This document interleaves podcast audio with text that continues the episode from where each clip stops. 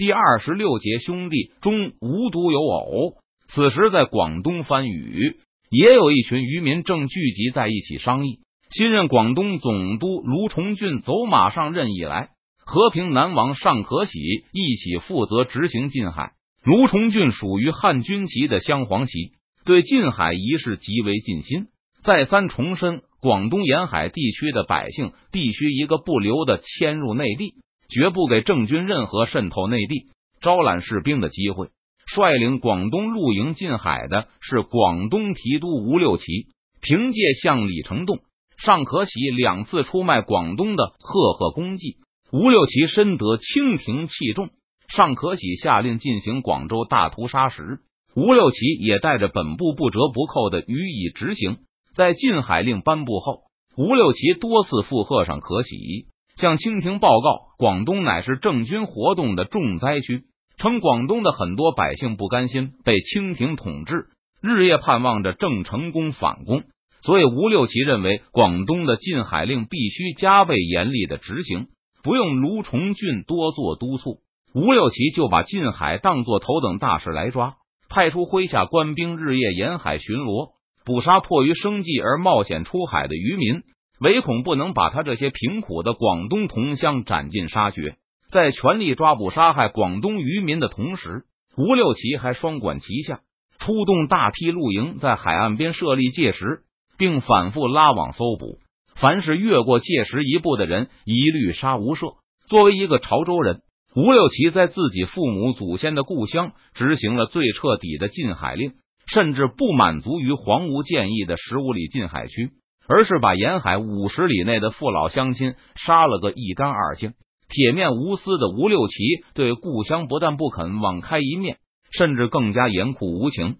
这不但让尚可喜、卢崇俊都很满意，北京清廷也因此大为赞赏他的忠诚，授予吴六奇少傅兼太子太傅的爵位。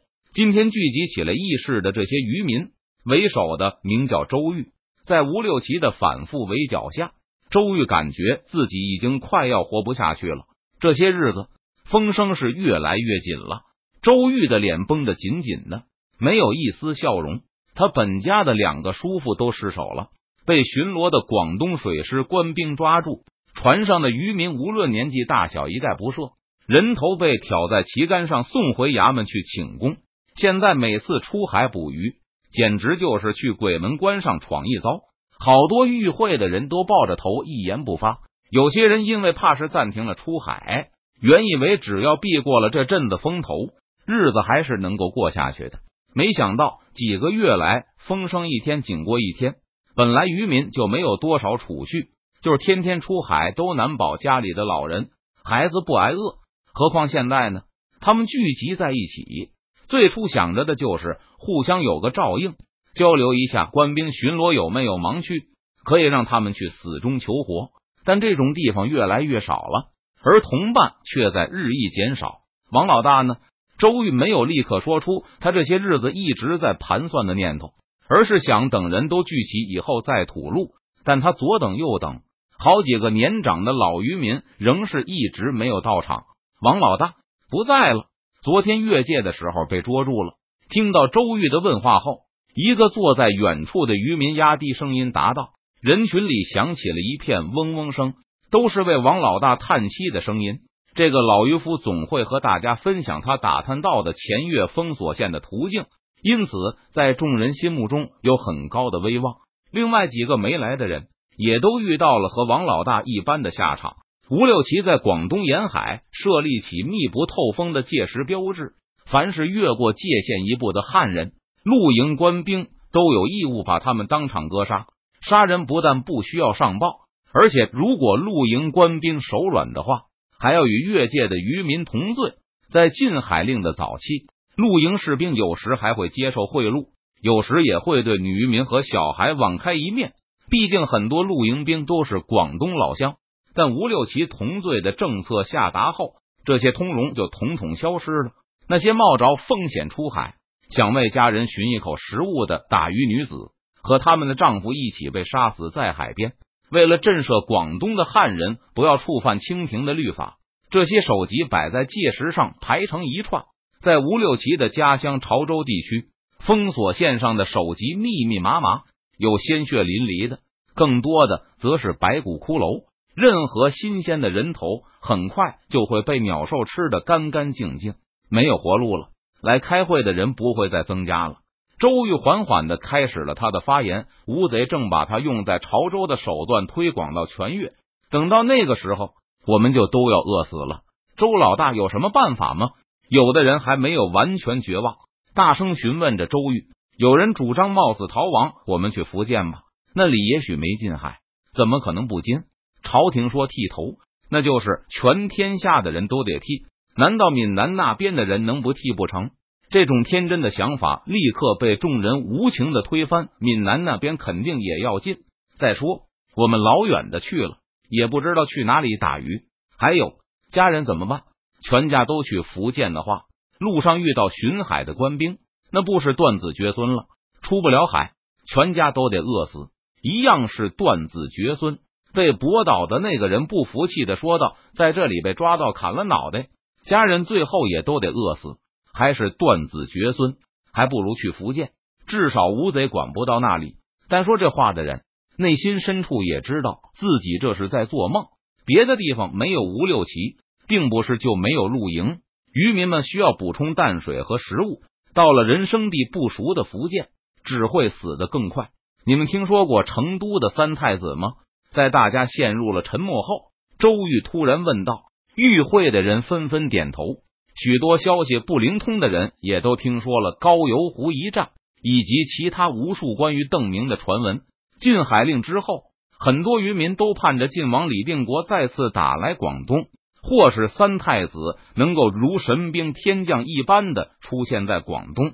那好，我给你们引荐一个人。如果没有三太子的传闻。”周玉本打算带着亲朋继续东躲西藏下去，看看能不能坚持到吴六奇暴毙，或是朝廷突然大发慈悲取消了禁令。但贵为天子的顺治皇帝都能被明军打死在高邮湖，这对周瑜这样的渔民来说，无疑是一种极大的鼓励和暗示。一个陌生人走了出来，这个人皮肤黝黑，赤着脚，脸上布满了深深的皱纹。乍一看就感觉是个毕生奔波于海上的普通渔夫。唯一和周瑜这些人不同的是，这个陌生人满嘴的闽南口音不是和闽南语近似的潮州话，而是彻底的闽音。这是列皇的二太子。周瑜替这个陌生人当起了翻译。二太子每说一句，周瑜就翻译一句。千岁的真实姓名是朱二龙。成都的三太子朱三龙就是千岁的亲弟弟。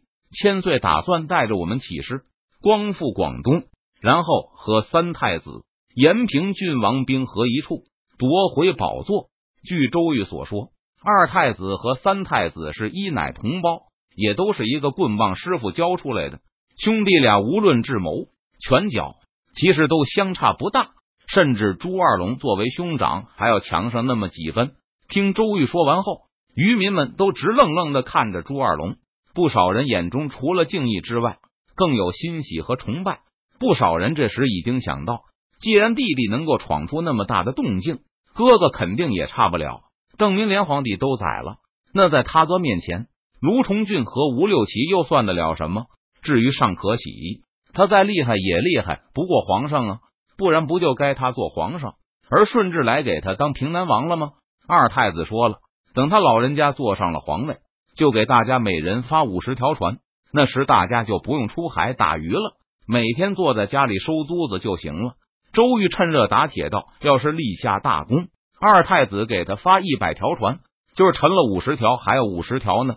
五十条船，一个大汉率先站起来响应号召，横竖也是死，还不如拼个富贵。”这个大汉走上前来，冲着朱二龙郑重跪倒，发誓效忠皇上。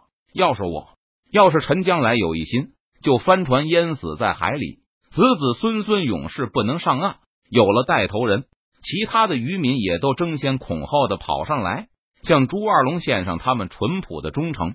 在众人都发誓完毕后，周瑜站在端坐着的朱二龙身旁，让大家火速回去，号召各自的亲朋好友，拿起家伙来保护二太子。未来的皇帝一起去干掉吴六奇手下的那帮鹰爪牙。李荣是周瑜的好友，两人的交情是在与惊涛骇浪搏斗中积累出来的。散会后，李荣又惊又喜的对周瑜说道：“大哥是怎么找到二太子的？这回我们可算是有活路了，兄弟呀！”面对至亲的好友，周瑜小声的吐露了实情。告诉对方，这其实就是一个逃难来的福建渔民，被自己竖起来当做旗帜用。本来想先和你商议的，但你这些天不是偷偷出海去了吗？这个李荣感到一腔的热血被浇熄了。